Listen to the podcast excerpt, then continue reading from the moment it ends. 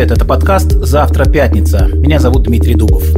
По четвергам я обсуждаю со своими гостями одну тему, которая привлекала наше внимание на протяжении всей последней недели.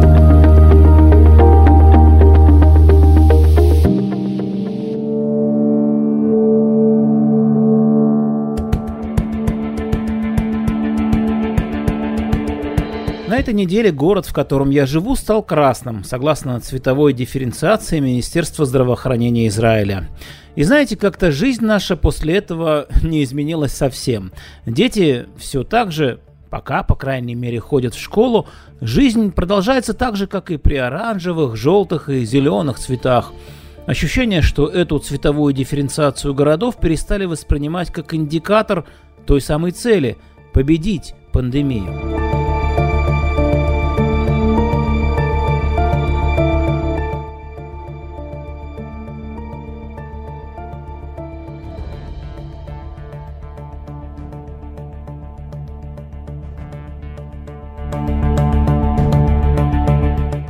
Пандемия закончится, когда у людей будет иммунитет против этого патогена. Патоген это может быть, э, обычно это вирусы.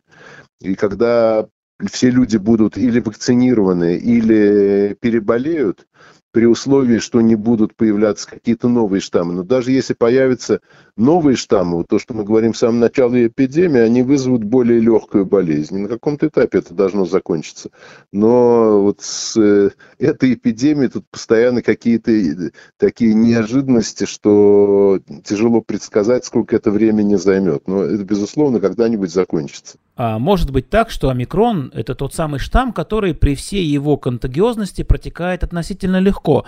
Ну и, следовательно, именно он и может обеспечить нам желаемый стадный иммунитет. Вполне может быть. Есть, во-первых, по поводу того, что он вызывает более легкую э, болезнь, уже есть как бы и статистические данные. Э, мы видим, э, как, как люди болели в Южной Америке, в Южной Африке. Мы видим что происходит в Англии относительно, относительно по сравнению с предыдущими штаммами количества, э, количества госпитализаций. То есть об Израиле еще рано говорить, потому что мы знаем, что тяжелая болезнь развивается через 2-3 недели после заражения.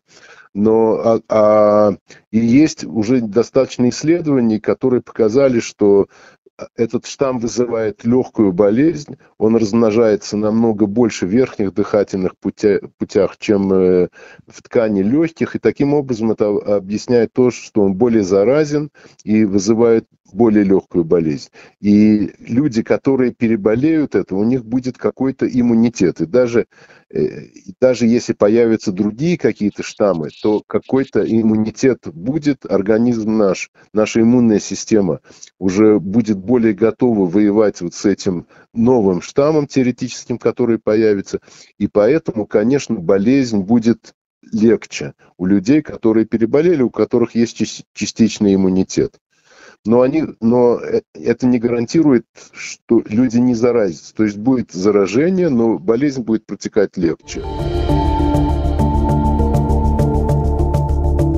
Как говорится, ничего более постоянного, чем временное, не существует. А потому пандемия коронавируса, которая поначалу воспринималась как явление исключительно временное, сегодня уже принимает характер постоянной величины. Меняются только штаммы, вирус, похоже, вечен. Ну или все-таки придумают рано или поздно от него такую вакцину или такое лекарство, чтобы раз и навсегда забыть про ковид. Но ведь пока этого не происходит. И пока этого не происходит, приходится в 2022 вновь обсуждать все те же вопросы, которые мы вот уже более двух лет пытаемся решить, надеясь на то, что все все-таки временно. Ограничения, масочный режим, зеленый стандарт – ну и так далее. Израиль начал первым в мире прививать пожилых граждан четвертой вакциной в надежде победить пятую волну. Но статистика такова, что омикрон, судя по всему, захлестнет всех. Ну или почти всех. То есть получается, что человек, который, например, получил три вакцины Pfizer и все равно переболел дельтой, может заразиться еще и омикроном. Да, это то, что мы видим. Он может заразиться, но болезнь протечет намного легче. Может быть, на уровне там насморка или, или, легкого, или какой-то там легкого недомогания. Это то, что мы видим в большинстве случаев. Но всегда есть единичные случаи какие-то, у которых, возможно, какие-то проблемы с иммунитетом или их иммунитет не справляется с этим конкретным штаммом. Но это единичный случай, а большинство людей, то, что мы видели до сих пор, что люди, которые были привиты, даже прошлый штамм, с которым на самом деле волна, которую еще, в общем-то, не закончилась, дельта-штамм, мы видели, что люди, которые привились, они в 40 раз меньше их шанс был э, заболеть тяжелой формой болезни, в 40 раз меньше, чем у людей непривитых. И приблизительно такая же статистика была у людей, которые переболели раньше и заразились, и заболели снова, но болезнь была намного легче. И будем надеяться, что это произойдет, то, что, чего мы ожидали с самого начала этой эпидемии, что когда, когда-нибудь, даже если будут изменяться и будут появляться новые штаммы, когда-нибудь появится какой-то штамм, который будет вызывать лег, легкую болезнь, и это будет типа вакцинации. Но, конечно, опять же, это все нужно объяснить, что не надо, чтобы все заболели, потому что все равно, даже если это то, что мы видим там в два, в три, в четыре раза э, легче, чем предыдущий штамм, и в, в несколько раз меньше людей госпитализировано, но все равно при таком количестве новых больных, то будет очень много людей, которые будут болеть в тяжелой форме. Проблема в том, что чем больше заболевших, тем больше в итоге тяжело больных. Это простая математика. Даже если процент тяжело больных небольшой, их все равно будет много. А это как раз и бьет по системам здравоохранения даже в самых благополучных странах. И вот в тени коронавируса мы продолжаем жить, встретили Новый год, работаем, общаемся. Сказать, что комфортно, нет, конечно, но и выбора особого тоже нет. Приходится приспосабливаться. Сначала, если вы помните, были дебаты по поводу того, а кто должен быть ответственным за корону. Вот врач или какой-то политик. Речь шла о том, что, может быть, армия имеет смысл этим заняться. Там. Э, я думаю, что я как врач, мне тяжело сказать, что конкретно нужно было сделать в школе. Я считаю, что это роль министра просвещения, роль генерального директора Министерства просвещения. А вот как подготовиться к этой эпидемии? Мы должны, врачи должны решать, а, а какие медицинские шаги, какие лекарства, какие прививки. А то, что конкретно делать в школе или там в торговых центрах, это должно принимать решение правительства, это их э, как бы роль. И я думаю, ну, то, что я вижу, что практически ничего не было сделано.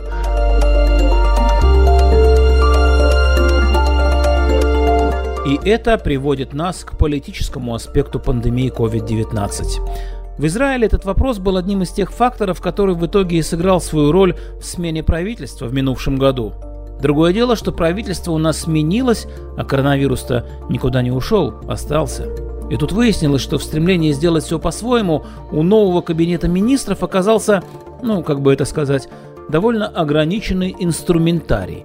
Ведь расклад понятен. Это либо жесткие ограничительные меры, которые могут убить экономику, либо та самая жизнь в тени коронавируса, о которой так любят говорить политики. Ну, это когда экономика функционирует, но статистика заражаемости в итоге такая, что тень от нее с каждым днем становится все больше – как в случае с омикроном, так что в итоге приходится мириться на данный момент с теоретической пока вероятностью всеобщего карантина.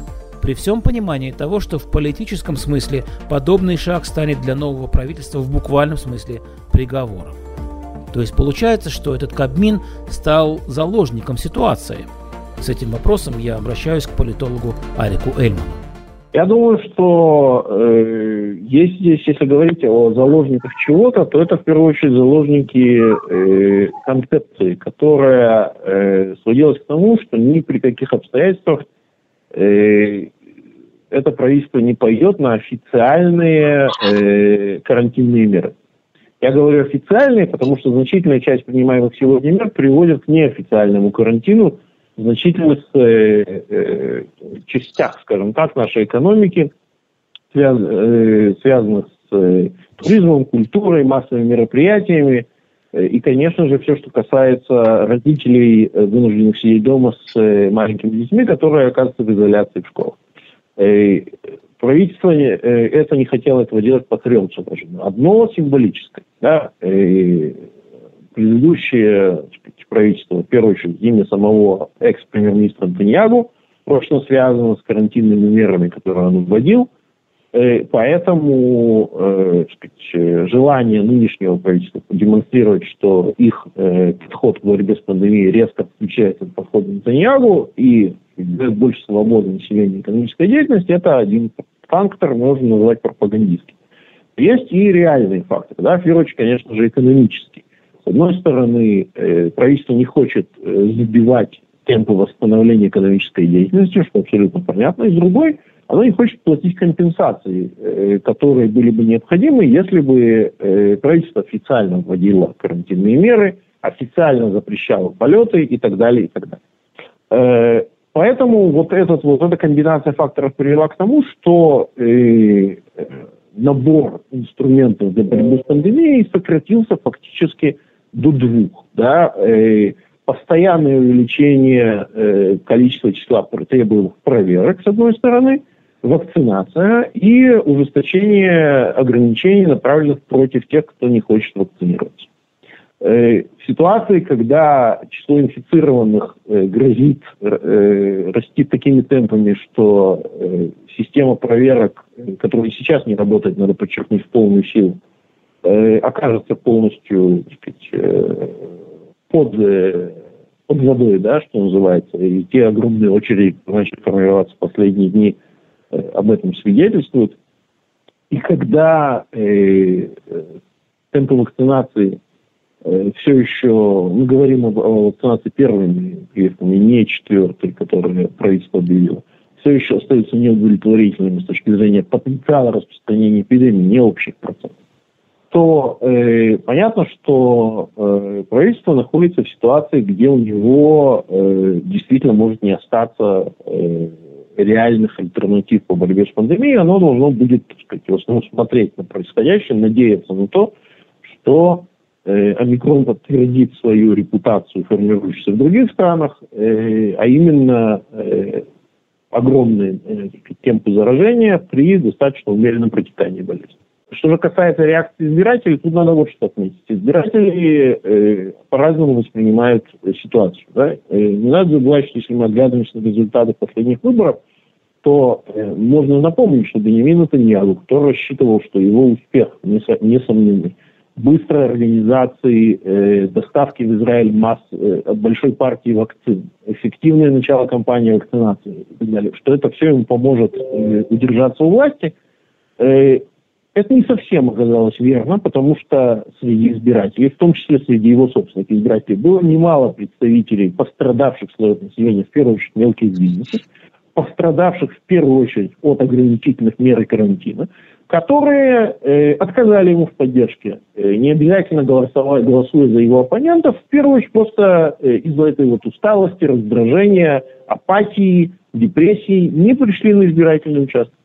И в результате мы знаем, что произошло, как дальше развивались политические события. Поэтому я думаю, что э, в такой ситуации политики поступят умно, если не будут на самом деле стремиться рассчитывать свои шаги в борьбе с пандемией из, из того, как это скажется на том, какое количество голосов и когда они получат. Я думаю, что это э, слишком будет, э, скажем так, Э, они, э, нужно гарантировать, что в своих прогнозах они, скорее всего, ошибутся. Иными словами, не торопиться всякий раз публично провозглашать «Мы победили, миссия выполнена». Ведь поди знай, сколько еще новых штаммов готовит нам коронавирус. Это был подкаст «Завтра пятница». Слушайте нас на всех дигитальных платформах, а также в приложении девятого канала.